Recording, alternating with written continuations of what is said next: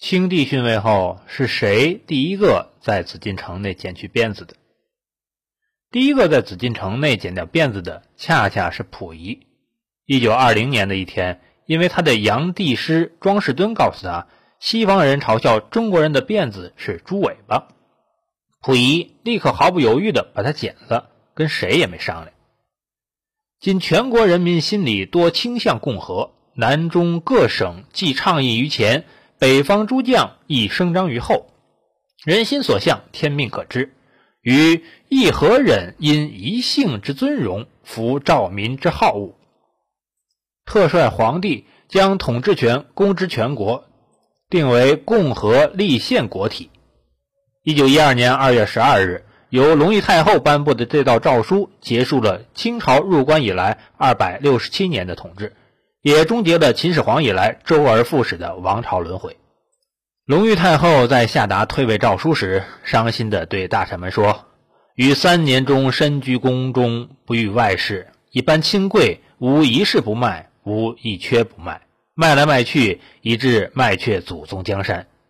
说到这里，失声大哭。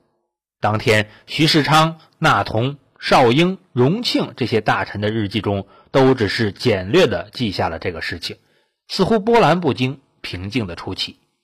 对于这一天的到来，他们早有了心理准备。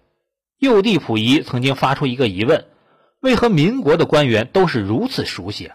连那些王公贵胄都以穿军服、挂指挥刀、担任袁世凯的总统府侍卫为荣。溥仪的一生中只见过一次袁世凯，那是他作为皇帝的最后几天。年仅六岁的宣统皇帝，对皇朝最后的惊涛骇浪懵懂无感，只留下些许凌乱的记忆。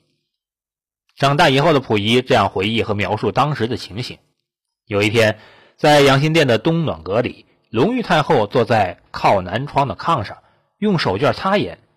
面前地上的红毯子上跪着一个粗胖的老头子，满脸泪痕。我坐在太后的右边，非常纳闷，不明白两个大人为什么哭。胖老头很响的一边抽着鼻子一边说话，说的什么我全不懂。后来我才知道，这个胖老头就是袁世凯。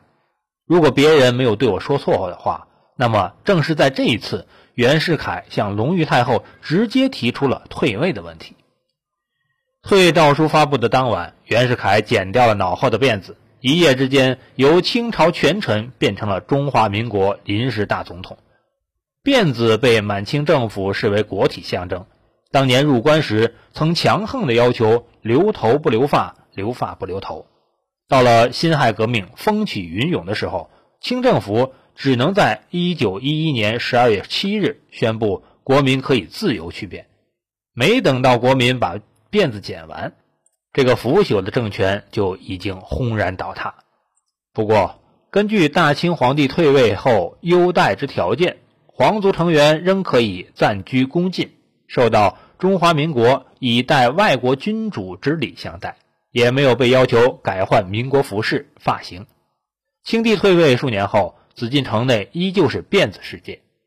溥仪在我的前半生中回忆，从民国二年起，民国政府内部就几次给内务府来函，请紫禁城协助劝说其人简便，语气都非常和婉，但都没有提及到他和大臣们的头上。内务府用了不少理由去搪塞内务部，甚至辫子可以做识别进出宫门的标志，也作为一条理由。最后，第一个在紫禁城内剪掉辫子的，恰恰是溥仪。一九二零年的一天，因为他的洋帝师庄士敦告诉他，西方人嘲笑中国人的辫子是猪尾巴，溥仪立刻毫不犹豫地把它剪了，跟谁都没商量。由溥仪带头，几天功夫，紫禁城内千把条辫子全不见了。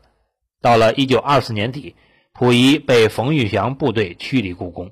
后前往天津寓居，中国最后一个封建皇族的历史完结了。